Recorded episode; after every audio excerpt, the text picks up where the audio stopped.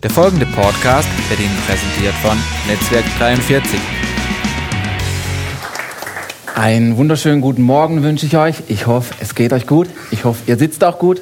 Ich für meinen Teil sitze hier prima und ich freue mich heute Morgen zu sprechen zu dürfen, denn wie schon gesagt und viel gehört, gestern war der Schwarzwald Trailwalk und in weiser Voraussicht hat sich Theo gedacht, das strengt auch an und deswegen darf ich dieses Wochenende zu euch sprechen und ich finde es klasse. Ähm, einfach mal vielleicht für die, die mich so nicht kennen, ich bin Martin.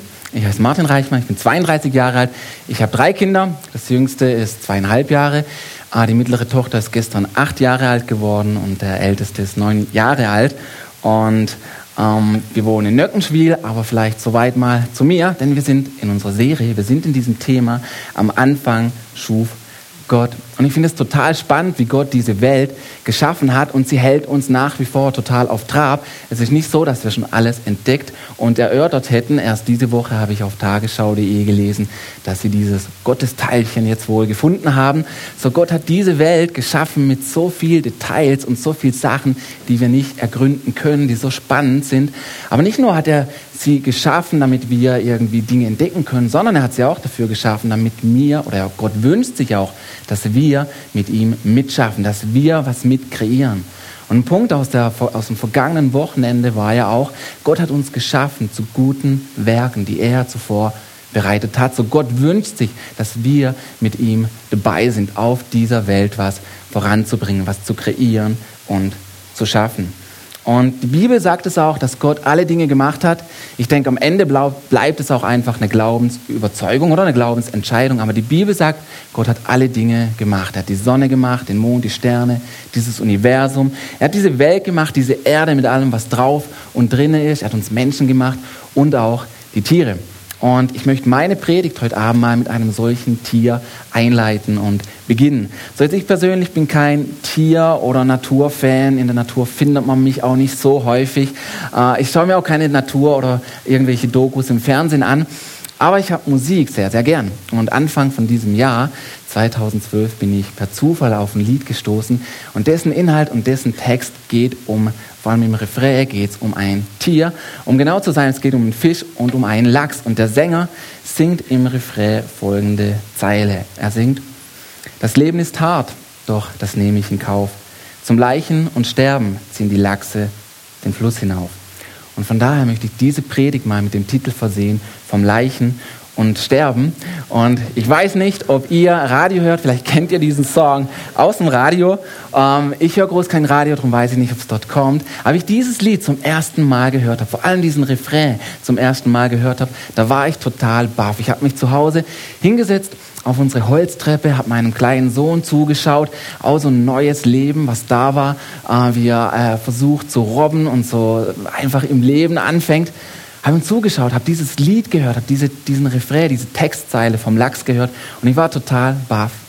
Und während ich weiter gelauscht habe, musste ich an eine Bibelstelle denken, in der Jesus was ganz Ähnliches sagt und was ganz Ähnliches illustriert. So nicht anhand von einem Tier oder anhand von einem, von einem Fisch, aber anhand von Getreide. In Johannes 12, Vers 24 sagt Jesus nämlich, wenn das Weizenkorn nicht in die Erde fällt und stirbt, dann bleibt es allein. Wenn es aber stirbt, dann bringt es viel Frucht.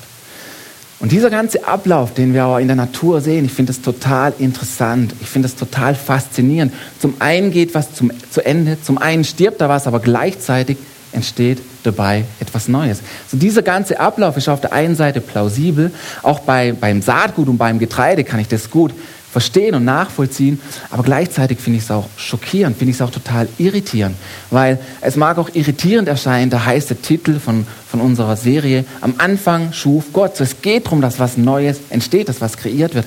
Und dann heißt der Untertitel, vom Sterben, vom Leichen und Sterben, wie passt es zusammen?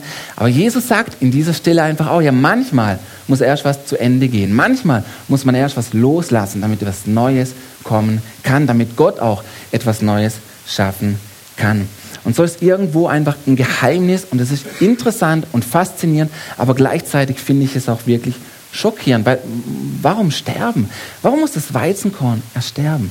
Warum muss dieser Lachs ersterben? Warum so drastisch? Und warum musste Jesus ersterben? Geht es nicht irgendwie einfacher, so ohne Sterben, ohne Drama? Geht es nicht irgendwie komfortabler? Ja? Warum, warum dieses Sterben? Und ich glaube, Sterben in diesem Kontext, auch in Bezug auf das Weizenkorn, meint nicht einfach nur, es bezieht sich auch auf Jesus, es bezieht sich auch auf sein Sterben, dass Jesus für uns gestorben ist. Er hat sein Leben gegeben, dass wir auch nicht alleine bleiben, sondern dass wir eine Beziehung mit unserem Vater im Himmel haben können. Und es hat auch eine Bedeutung, auch mal, wenn wir viele, viele Jahre alt geworden sind und wenn unser Leben zu Ende gegangen ist, denn die Bibel sagt, wir sind ewige Wesen. Auch da geht dann was weiter. Aber ich glaube, dieser Vers vom Weizenkorn hat eine Bedeutung für jeden neuen Tag, für unseren Alltag und für jeden neuen Tag, an dem wir aufstehen. Und ich denke, dieses Wort Sterben hat eine weite Spanne und ich denke, es kann sich aufdehnen von harte Zeiten durchmachen, Zerbruch erleben, bis hin zu Verzicht, Dinge neu ordnen, Dinge richtig setzen, Dinge aufgeben und auch Prioritäten richtig setzen. Weil es ist nicht so, wenn ich mir zum Beispiel was wünsche und ich wünsche mir immer wieder ganz, ganz viele Sachen, aber wenn ich mir einen neuen Fernseher einen neuen Computer wünsche, ich habe aber nicht das Geld für beides, dann muss, eins, dann muss ein Wunsch einfach sterben. Wenn ich mir nicht beides leisten kann, dann muss einer dieser Wünsche sterben. Wenn ich Punkt A und Punkt B nicht gleichzeitig haben kann, dann muss einer dieser Punkte sterben. Aber diese Bibelstelle sagt auch, wo immer wir was loslassen, wo immer wir Dinge richtig setzen, da hat es auch die Verheißung, dass daraus Leben kommen kann. Aber ich denke, dieses Thema Sterben, Dinge aufgeben, Zerbruch, äh, Not, Leid, harte Zeiten durchmachen, alles, was man unter dieses Synonym Sterben setzen könnte, ist nicht unser Lieblingsthema, oder? Über das wir gelassen bei Kaffee und Kuchen uns unterhalten, so, hey, was war deine letzte Not? Ach nein, ja, Hammer, hey, meins war. Das, so reden wir nicht, sondern es ist ein Thema, das schieben wir lieber weit, weit weg von uns. Das ist auch ein Thema, darüber denken wir nicht gerne nach. Und ist nicht so, wenn du zum Mittagessen gehst oder du bist am Mittagessen, auf deinem Teller ist ein Stück Fleisch, dann bedeutet das, da ist vorher etwas gestorben, damit du Essen hast zum Leben. An diesen Zusammenhang denken wir aber nicht gern, oder? Wenn wir unser Schnitzel essen, dann denken wir nicht daran, wow, äh, mein Schnitzel hatte mal zwei Ohren, zwei Augen, Nase und einen Mund. An diesen Zusammenhang denkt man einfach nicht gern. Und es wäre auch total schräg, wenn du dir vorstellst, du gehst abends mit deiner Freundin oder ihr als Ehepaar geht abends essen in euer Lieblingsrestaurant und äh, nach einer Weile bringt der Kellner das, was ihr bestellt habt. Und dann aus dem Fernsehen kenne ich das, dass manchmal dann erzählt wird, was man bestellt hat. Ja? Und der Kellner kommt und er bringt das Gericht und sagt, ja, äh, hier sind ihre Spätzle mit der Rahmsoße. Und ich will dazu sagen, die Spätzle sind mit Eiern aus der Region.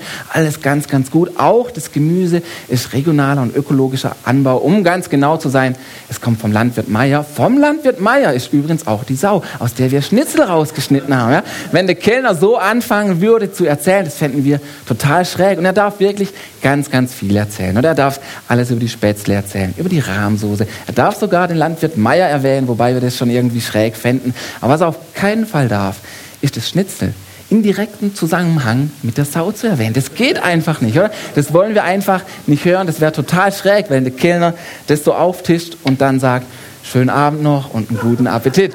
Das, das wird einfach nicht passen. Und auch bei uns zu Hause zum Mittag ist das ein Tabuthema geworden, weil die Kinder sind natürlich, die sind neugierig, die wollen immer viel wissen. Und dann kommt diese Frage auch einfach mal auf, Papa, Mama, von welchem Tier ist eigentlich das Fleisch auf dem Teller? Ja? Und äh, inzwischen ist es ein Tabuthema geworden, weil vor allem die Damen am Tisch, die essen dann nicht mehr ganz so gerne weiter, die wollen das nicht hören. Aber erst neulich hat Ben am Mittagstisch gefragt, so Papa, Papa, von welchem Tier, Mama fragt das schon gar nicht mehr, er fragt, Papa, von welchem, von welchem Tier ist eigentlich die Bratwurst? Jetzt wusste ich ja, ich darf das nicht erwähnen, ich darf dazu nichts sagen. Deswegen wollte natürlich aber auch, dass die Kinder was lernen, oder? Ist natürlich wichtig, dass die so Sachen lernen. Und habe deswegen so eine verschlüsselte Antwort gegeben, habe Ben angeschaut, habe gesagt, Ben, ich weiß auch nicht so ganz genau, woher die Bratwurst kommt, aber was ich ja finde, die Bratwurst, ich finde, die, die schmeckt sau gut.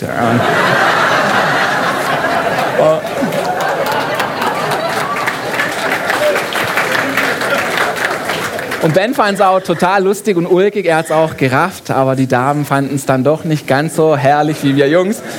Aber weil es einfach ein Thema ist, so dieses Thema vom, vom, Sterben, auch Dinge aufgeben und Dinge neu ordnen, das sind so Sachen, die schieben wir lieber weit weg von uns. An so Zusammenhänge denken wir, an so Sachen denken wir einfach nicht gerne.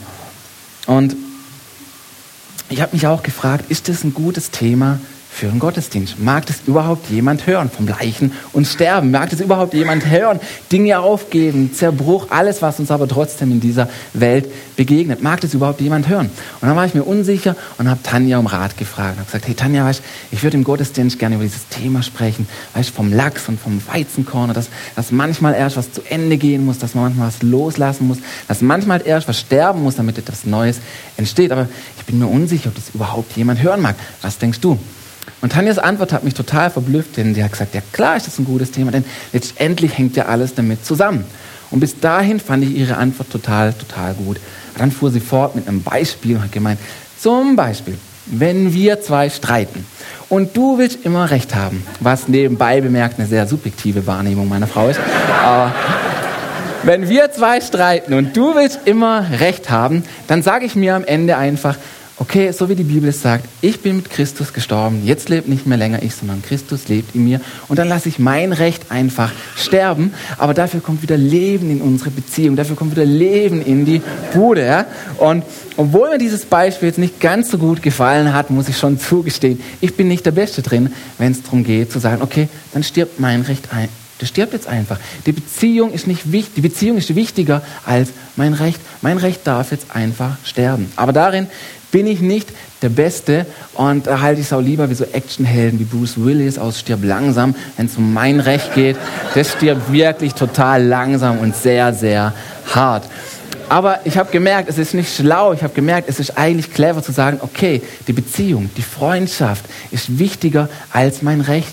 Und dann darf es einfach sterben, wie dieses Weizenkorn, das Grandiose dabei ist. Es kommt wieder Leben in diese Beziehung. Es kommt wieder Leben in die äh, Freundschaft. Und ähm, ich will nicht angeben, aber ich habe so ein paar Evolutionsschritte vollzogen in diesem Prozess, auch mich zu entschuldigen. Denn ganz, ganz früher war mal, oh, das ist schon sehr lange her, ganz früher war mal, nö, tut mir nicht leid. Das ist aber ganz lange her. Und dann kam der nächste Schritt, da hieß es so, hey, okay, es, es tut mir leid, aber hättest du nicht das und das gesagt und hättest du nicht so und so geguckt, dann hätte ich ja auch gar nicht so diese Rechtfertigung, kennt ihr wahrscheinlich auch, ah, ist auch schon eine Zeit lang her. Und der nächste Schritt war dann auf meiner Treppe, ey, es tut mir leid, wenn ich dir Unrecht getan habe. Es tut mir leid, wenn ich dich verletzt habe. Ist schon viel, viel besser. Aber ich habe festgestellt, in diesem Wenn kann so eine Infragestellung sein, so ja, wenn und überhaupt, ach, so schlimm war es doch gar nicht. Und ein ganz neuer Satz in meinem Leben, für den habe ich jetzt so ziemlich 32 Jahre gebraucht. Ich habe den in einer anderen Predigt gehört. Und ein ganz neuer Satz ist, dass ich auf Leute zugehen kann, aber vorher stirbt auch was in mir. Und dann gehe ich auf Leute zu, gehe auf Tanja zu und sage, hey, es tut mir leid, dass ich dir Unrecht getan habe. So das Coole an diesem Satz ist vor allem das kleine Satzzeichen am Schluss. Der Punkt. Das erste Mal, wie ich mit diesem Satz auf Tanja, ich habe mir das vorgenommen, während ich diese Predigt über diesen Punkt gehört habe, so mache ich es das nächste Mal. Und äh, die Gelegenheit kam äh, sehr rasch und sehr bald. Und dann bin ich, dann bin ich mit diesem Satz auf Tanja zu und habe gesagt, hey Tanja, es tut mir leid, dass ich dich verletzt habe. Und aus Erfahrung hat sie mich weiter angeguckt und gewartet. also gedacht, ja, jetzt geht's weiter. Und dann habe ich diesen Punkt mit ausgesprochen. Und dieses kleine Satzzeichen am Ende ist total wichtig. Bevor ich so einen Satz aber rauskriege, stirbt etwas in mir. Aber ist nicht so, ist grandios, dann kommt wieder Leben in so einer Beziehung, kommt wieder Lebe, Leben in der Ehe und in der Familie. Und äh, überall, wo Beziehungen sind und wo Beziehungen laufen, da braucht es einfach diese Bereitschaft zu sagen, okay, dann darf etwas sterben, dafür geht die Beziehung, die Freundschaft weiter. Dann darf was zu Ende gehen, dann lasse ich das los, dann darf es sterben wie dieses Weizenkorn, aber dafür kommt wieder Leben in diese Beziehung. Und grandios finde ich an unserer Kirchgemeinde ist nicht, dass man sich samstags, sonntags nur sieht, so kurz auf einen Smalltalk und wie Smalltalks eben sind. Hallo, wie geht's? Ja, alles klar, super. Und man kommt sich gar nicht in die Quere, sondern cool finde ich, dass wir uns unter der Woche treffen in kleinen Gruppen und miteinander austauschen, miteinander reden, ein Stück weit miteinander leben. Aber es wäre naiv zu sagen, da geht nicht auch mal was schief. Es wäre naiv zu sagen, da passieren keine Fehler, da gehen Sachen daneben. Dass man sich auch mal missverstanden fühlt. Das wäre das wär unaufrichtig. Und ah, das Coole in meiner Gruppe, mit meinen Jungs in der Jugend aus den Juton-Gruppen, finde ich nicht, wenn alles prima läuft. Das Coole finde ich nicht, wenn jeder sagt, was ich gern hören mag und wenn jeder seine Bibel dabei hat und die Verse kennt. Sondern das Coole finde ich, wenn Dinge schief laufen. Und dann hat man die Bereitschaft, wieder aufeinander zuzugehen, was fürs Leben zu lernen. Das Coole finde ich, und das mache ich auch, ich bin auch schon auf meine Jungs zu und habe gesagt, hey, was was, es tut mir leid, dass ich dich kritisiert habe. Und du hast so viel investiert, so viel gemacht. Und ich war nicht mal dankbar, ich habe einfach nur Kritik geübt. Es tut mir leid. Oder was auch immer. Und cool finde ich auch, wenn Leute aus meiner Gruppe auf mich zukommen und sagen, hey, es tut mir leid, wie das gestern lief. Es tut mir leid, was gestern war. Das ist Güte wahre Nummer eins, wenn jemand kommt. Und das schätze ich total an meiner Gruppe. Da dürfen Dinge schief laufen, aber da ist Freundschaft, die hält. Und da ist die Bereitschaft, die sagt, ich lasse was los. Die Beziehung, die Freundschaft zu dir ist mir wichtiger als jetzt mein Recht und mein Ego. Und wo überall Beziehungen laufen, brauchst einfach diese Bereitschaft. Und ich finde es auch klasse, wir, wir, also Tanja nicht, wir wollen das auch den Kindern irgendwie vorleben, sondern wir gehen auf die Kinder zu und sagen immer wieder, hey, es tut mir leid, was ich zu dir gesagt habe. Es tut mir leid, dass ich zu laut war. Es tut mir leid, was ich gesagt habe. Und auch umgekehrt, aber bei den Kindern sehe ich das noch, die sterben noch, während sie den Satz rauskriegen. Es tut mir leid. Die sind noch voll dabei im Sterbeprozess. Boah, was tut mir. Die sterben noch, während sie das sagen, aber es ist total gut. Wenn sie es merken, dass was schiefgelaufen ist, dann lernen sie was fürs Leben. Und Leben darf schief laufen. Es braucht einfach die Beziehung zu sagen, okay, dann lasse ich etwas sterben. Und ich denke, dieser Punkt mit diesem Recht zum Beispiel ist was für den Alltag, ist was Praktisches. Und da darf man sich auch üben und ich glaube, es ist auch immer wieder gut, dieses Geheimnis zu entdecken. Da, wo ich was loslasse, lässt Gott was Neues entstehen. Da macht er einen neuen Anfang.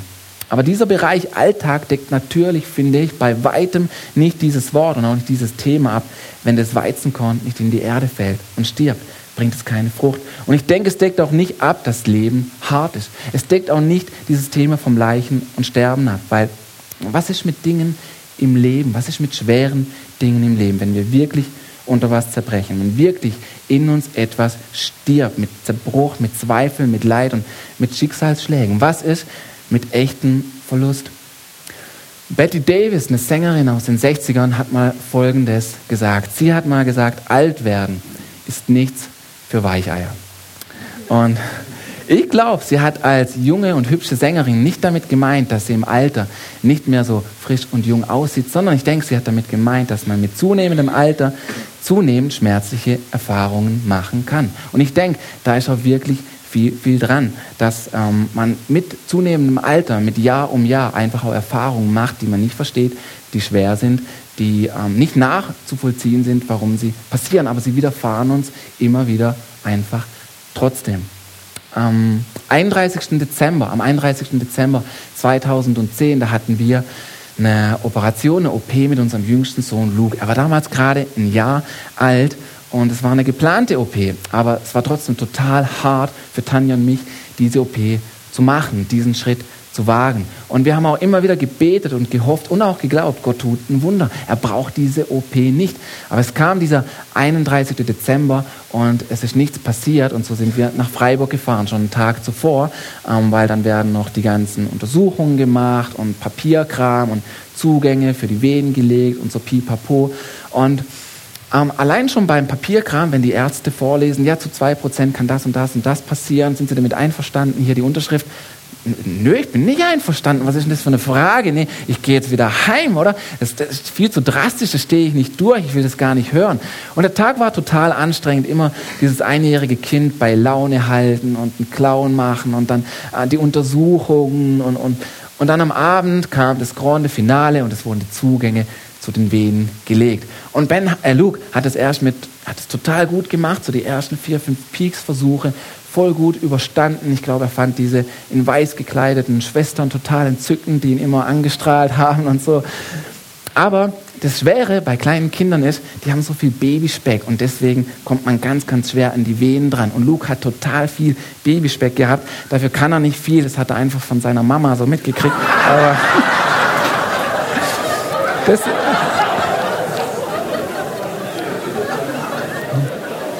Ja, bei so einem schweren Thema muss man ja immer mal wieder lachen zwischendrin. Ja, von mir hat das nicht und nein, nein. Und es war total schwer, dann eine Vene zu finden. Und wenn sie mal eine gefunden haben, dann ist sie gleich wieder geplatzt.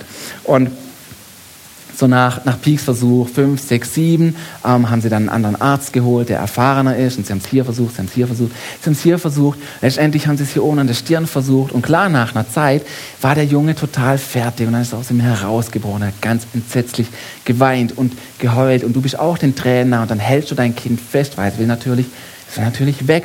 Und es kann auch nicht reden, aber es schaut dich mit diesen Augen an und fragt, Papa, warum hältst du mich fest? Warum nimmst du mich nicht weg hier? Das tut so entsetzlich weh. Und da liegt dein Kind und schaut dich an und schreit. Und draußen auf dem Flur ist die Mama und weint noch viel, viel mehr, weil du leidest mit deinem Kind mit. Und wir waren echt total fertig. Es war ein Riesenzerbruch für uns. Wir haben uns gefragt, hey, wird das Kind das überstehen? Er wird nichts schiefgehen. Was ist mit diesen zwei Prozent, von denen die Ärzte erzählt haben? Wird das alles passen? Wird es funktionieren? Wie wird diese Woche Krankenhausaufenthalt?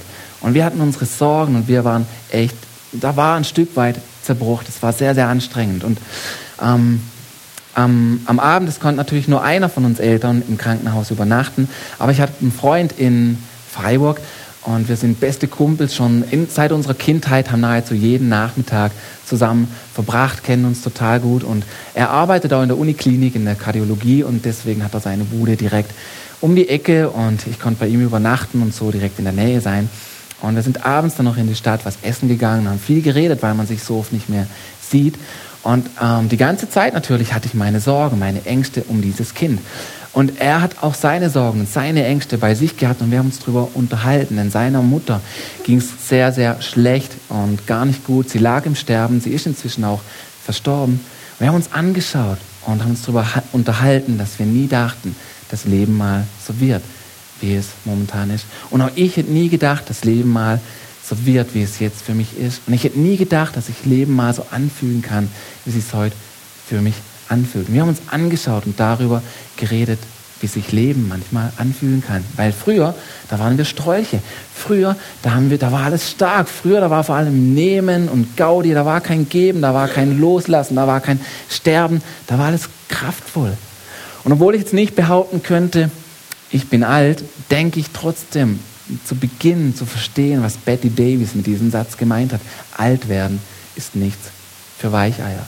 Und ich möchte auch dazu sagen, ich rede zu diesem Thema vom Leichen und Sterben nicht, weil ich so, so, so leid- und sterbenserprobt wäre, aber es ist trotzdem ein Thema, es beschäftigt mich und ich denke viel drüber, ich, ich denke viel drüber nach. Und es ist auch ein Thema, oder wenn man an einen Gott glaubt und man glaubt, er ist dieser Vater im Himmel, er ist dieser gute Vater, dann fragt man sich automatisch auch, aber warum passiert mir dann das? Warum passiert so viel auf dieser Welt? Warum begegnet mir dies oder jenes. Aber ich will dazu sagen, ich habe total viel Respekt vor so vielen von euch, die ihr durch Leid und Not gegangen seid, die ihr jemand verloren habt, die ihr durch Krankheit geht oder gegangen seid. Und manchmal schaue ich manche von euch an und denke, wow, ihr habt so viel durchgemacht, aber ihr seid noch da. Ihr seid im Leid irgendwie stark geworden. Ihr seid nicht gebrochen, auch nicht im Glauben. Ihr seid immer noch da. Und ich habe so viel Respekt vor vielen von euch und ihr seid mir ein echtes Vorbild. Denn ich wüsste nicht, wie würde ich reagieren, wenn, wir so, wenn, wenn mir solche Sachen passieren würden. Wie würde ich reagieren, auch in meiner Beziehung zu Gott? Ich wüsste nicht, man kann es vorher eigentlich auch gar nicht sagen. Aber in dem, was ich in meinem Leben an Sorgen, an, an Zerbruch, an diesen Sterbensprozessen zum Teil einfach erlebt, dann merke ich auch, es entsteht äh, eine andere Art Beziehung zu Gott. Da ist eine andere Art Gespräch mit ihm. Das ist eine andere Art Nähe zu ihm. Und ich würde nicht mal sagen, das ist eine bessere Beziehung oder eine nähere Beziehung. Im besten Fall, denke ich, könnte man sagen, es ist vielleicht eine reifere oder eine erwachsene Beziehung. Aber was ich auch merke, ist, dass Gott nie versprochen hat, dass dieses Leben einfach nur easy ist. Dass dieses Leben ähm, nichts Unvorbereitetes bereithält, dass dieses Leben immer Sonnenschein für uns hat. Gott hat auch nirgends versprochen in seinem Wort, dass wenn wir mit ihm laufen, dass es dann immer glatt und gerade ausgeht. Und das merke ich auch, wenn ich die Bibel lese. So viel in der Bibel wird darüber berichtet, über Leid und Not. Und ich finde es ich find's total ehrlich und offen auch von Gott, dass er es in seinem Wort zulässt, dass Menschen davon erzählen, von ihren Zweifeln fürs Leben. Und mitten im Buch ist dieses Buch Prediger, eins meiner Lieblingsbücher von Salomo. Und Salomo kämpft mit diesen Fragen, hat diese Schwankung mit dem Leben, wie er damit umgehen soll. Und in Kurzform gesagt, schwankt Salomo zwischen zwei Extremen. An manchen Tagen steht er da und sagt, doch Leben ist gut, da ist eine Zukunft. Leben ist dafür da, dass wir es genießen und Spaß haben. Aber dann liest man ein paar Verse weiter und irgendwas ändert sich in Salomons Stimmung und in seinen Emotionen. Und er schwankt total ins Gegenteil rüber und sagt, oh nee, Leben ist so mühsam, Leben ist so herausfordernd. Er geht sogar so weit und sagt, hey, ähm, am besten wäre es, man wäre gar nicht erst geboren. Und ich finde es irgendwie, wäre ich Gott, hätte ich dieses Buch nicht in die Bibel gemacht, weil ich würde mich gern von der besten Seite darstellen. Aber Gott ist so ehrlich und er lässt es zu, dass Salomo alles in dieses Buch hineinschreibt, was er denkt, was er fühlt und was er empfindet. Ich finde es so grandios. Und in Prediger 8, Vers 16 und 17, da kommt Salomo wie zu einem Entschluss, wie zu einem Frieden und sagt, was Gott tut, ist unbegreiflich.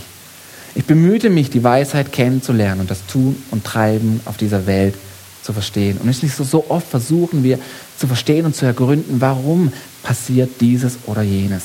Salomon fährt fort und sagt, doch ich musste einsehen, was Gott tut und auf der Welt geschehen lässt, kann der Mensch nicht vollständig begreifen. Manchmal begreifen wir ein Stück davon, aber wir können es nicht vollständig begreifen.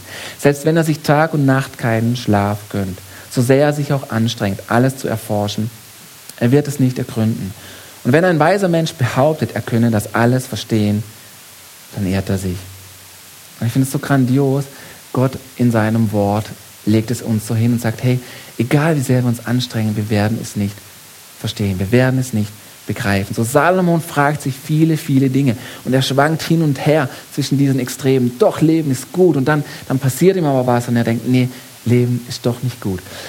Und ich kenne diese Schwankungen in meinem Alltag auch. Manchmal stehe ich auf und denke, wow, die Nacht war gut, keines der Kinder hat gequäkt, die Sonne scheint, heute wird ein grandioser Tag, heute wird alles prima. Aber dann höre ich irgendwas, erlebe irgendwas, mache irgendwas selber falsch, lese irgendwas in der Zeitung und denke so, wow, nee, Leben ist so verdreht. Diese Welt ist so kaputt. Diese Welt ist so am Ende. Und um ehrlich zu sein, diese Welt ist auch wirklich kaputt und verdreht. Aber wenn ich nur gelähmt bin von dem Leid, das ich habe, von dem Leid, das in dieser Welt passiert, dann mache ich auch keinen Unterschied. Dann werde ich sie auch nicht verändern. Aber Gott hat uns dazu berufen, dass wir einen Unterschied machen. Er hat uns dazu berufen, äh, zu guten Werken hat er uns geschaffen. Er hat uns dazu berufen, Licht zu sein in dieser Welt. Aber ich frage mich trotzdem immer wieder auch, hey, woher weiß ich, dass nichts passiert? Woher weiß ich, dass da eine Zukunft ist, die passt? Woher weiß ich, dass meinen Liebsten nichts passiert? Und ist nicht so, man kann es nicht wissen. Du weißt es nicht. Ich weiß es nicht. Ich weiß nicht, ob ich nachher hier vom Stuhl aufstehen will und umfall. Jetzt, ich glaube es nicht, aber ich weiß es nicht. Ich weiß auch nicht, ob nachher die Erde vielleicht bebt. Ich weiß nicht, was passiert, wenn ich nach Hause fahre. Jetzt, ich erwarte viel, viel Gutes für mein Leben und ich glaube sogar, dass ich mal ein richtig alter, alter Mann werde, denn ich glaube, ich bin kein Weichei. Ähm, ähm, so, ich erwarte Gutes für mein Leben, aber man, man weiß es einfach nicht, was passiert. Du und ich, wir können es nicht wissen. Äh, wir waren vor einiger Zeit im Berolino und das Berolino ist so eine Halle mit Trampolins und Hüpfburgen. Die Kinder sind da sehr gerne, das ist in Lauching.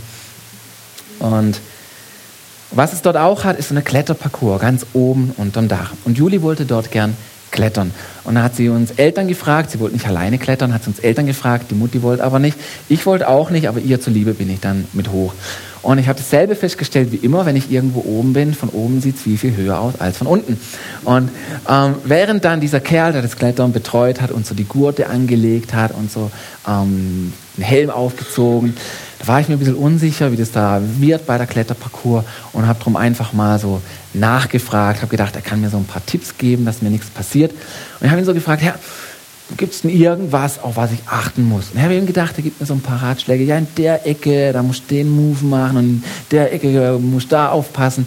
Habe mir einfach so vorgestellt, er, er gibt mir ein paar Tipps, damit mir Peinlichkeiten oder Schmerzen erspart bleiben. Aber das hat er nicht gemacht, sondern er, er hat mich angeschaut, kurz überlegt, er hat mich angeschaut und gesagt, das Einzige, was du eigentlich wissen musst, ist, dir kann nichts passieren dir kann nichts passieren. Und da war ich total baff, denn in dem Moment war es so, wie wenn Gott mich daran erinnert, Martin, so will ich, dass du dein Leben lebst. So will ich, dass du in dieser Welt lebst, in all diesen Fragen, in Zweifeln und Sorgen, die du hast, in allem, was dir begegnet. Lebe dein Leben, als könnte dir nichts passieren.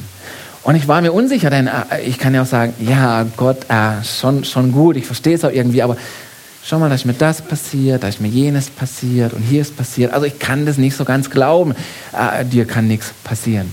Aber ich habe darüber nachgedacht und habe gemerkt, aus Gottes Perspektive macht es wirklich Sinn. Denn er, es, es war so, als Gott sagt, hey Martin, egal was du durchmachen musst, egal was passiert, egal welcher Leid und welchem Not, welcher Not du begegnest, egal welche Sorgen du hast, egal wie sehr du hin und her schwankst wie Salomo, am Ende bist du bei mir. Am Ende hast du mein, deinen Platz bei mir zu Hause. Am Ende hast du deinen Platz bei mir. Und da macht es schon Sinn zu sagen, aus seiner Perspektive, es kann dir nichts passieren. Natürlich ist trotzdem herausfordernd, in dieser Welt manchmal zu stehen. Und Gott erwartet von uns auch nicht, dass wir der Überchrist sind, der immer gute Laune hat und der immer im Glauben steht und alles wird gut, sondern äh, Jesus geht auch hin und sagt, hey, in der Welt, da habt ihr Trübsal. In der Welt, habt ihr Trübsal. Also er kennt es und er weiß Bescheid darum, dass wir unsere Ängste und Sorgen haben. Aber er geht auch hin und sagt, hey, aber habt keine Angst, denn ich habe diese Welt überwunden. Er sagt, wir können es schaffen. Und er sagt auch, im Grunde kann dir nichts passieren, du bist in meiner Hand.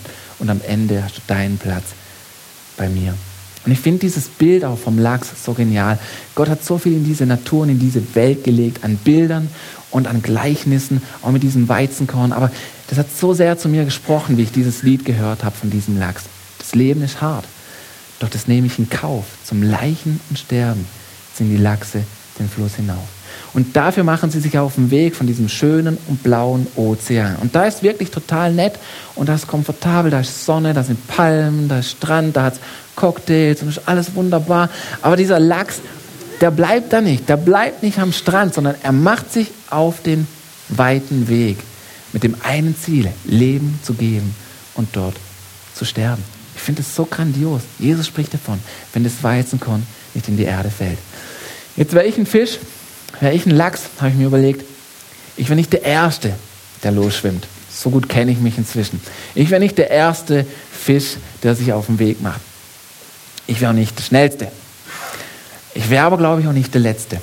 Aber was ich auch weiß, ist, ich würde schwimmen. Und ich habe auch Gott neu gesagt, Gott, es darf mich was kosten. Ich habe Gott neu gefragt, Gott, wo möchtest du, dass ich Sachen loslasse? Gott, wo möchtest du, dass ich irgendwo sterbe? Wo darf, ein Zeit, wo darf ein Teil meiner Zeit sterben, sodass ich es für andere investieren kann, dass andere Leben bekommen? Auch gestern dieser, dieser Schwarzwald-Trailwalk, ein Beispiel dafür, da, da sterben Leute ein Stück weit, sie geben ein Stück weit von ihrer Zeit, von ihren Finanzen. Sie gehen hin und fragen auch andere, hey, ich laufe und ich sammle dafür Geld, damit andere leben können. Das ist ein Beispiel dafür.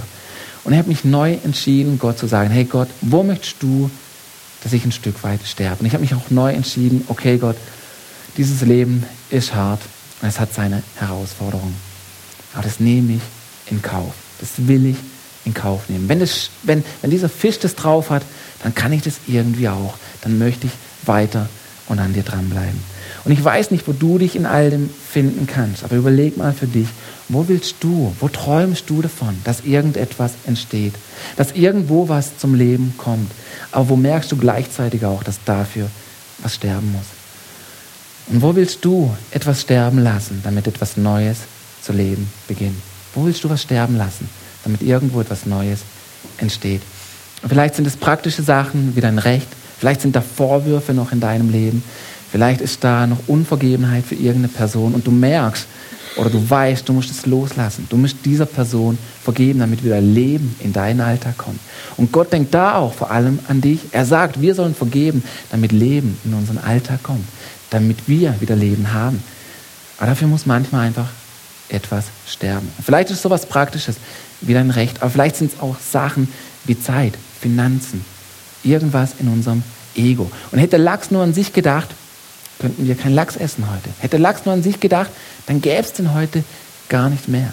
Und es ist total schwer, es ist irgendwie plausibel, aber gleichzeitig ist auch sehr irritierend, dieses Bild vom Weizenkorn und auch dieses Bild vom Lachs.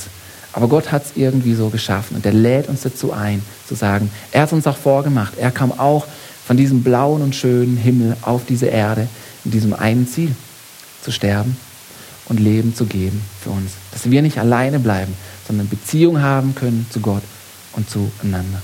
Und ich möchte mit dieser Frage einfach mal schließen und auch im Gebet schließen. Und nimm diese Frage doch mal für dich ins Gebet rein und frage auch Gott, okay Gott, wo möchtest du, dass ich etwas weggebe? Wo, wo möchtest du, dass ich was sterben lasse?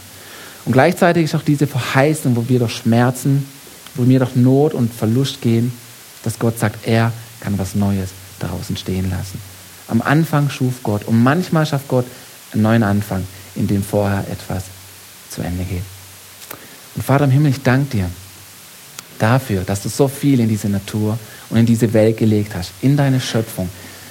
So viel, wo wir auch abgucken können, auch wenn es herausfordernd ist. Und ich möchte vor allem auch für solche beten, die momentan durch Leid und Not gehen, durch Zerbruch und durch Fragen gehen, die wir nicht verstehen. Und es ist einfach auch so, wie Salomon sagt, wir können es nicht vollständig begreifen. Aber danke für diese Verheißung, dass du wieder Neues schaffen kannst. Und danke auch für diese Verheißung, dass du sagst, du bist uns nah in diesen Momenten. Und du zeigst dich neu und von der neuen Seite. Und ich bete, dass du, dass du solchen Menschen heute Morgen Mut und Leben und Kraft gibst, weiterzugehen. Auch zu sehen, da ist eine Zukunft. Auch diesen Mut gibst zu sagen, okay, im Grunde, es kann mir nichts passieren. Aber ich bete auch, dass du uns zeigst, wo du dir wünschst, dass wir etwas sterben lassen, wo du wünschst, dass wir etwas investieren, vor allem in dein Reich, dass andere Leben haben können, dass du uns zeigst, wo du etwas Neues schaffen willst, aber es kostet uns gleichzeitig auch was. Bete, dass du uns solche Sachen zeigst. Danke, Jesus, du immer wieder Neues schaffst und neuen Anfang geben willst. Danke, Jesus. Amen.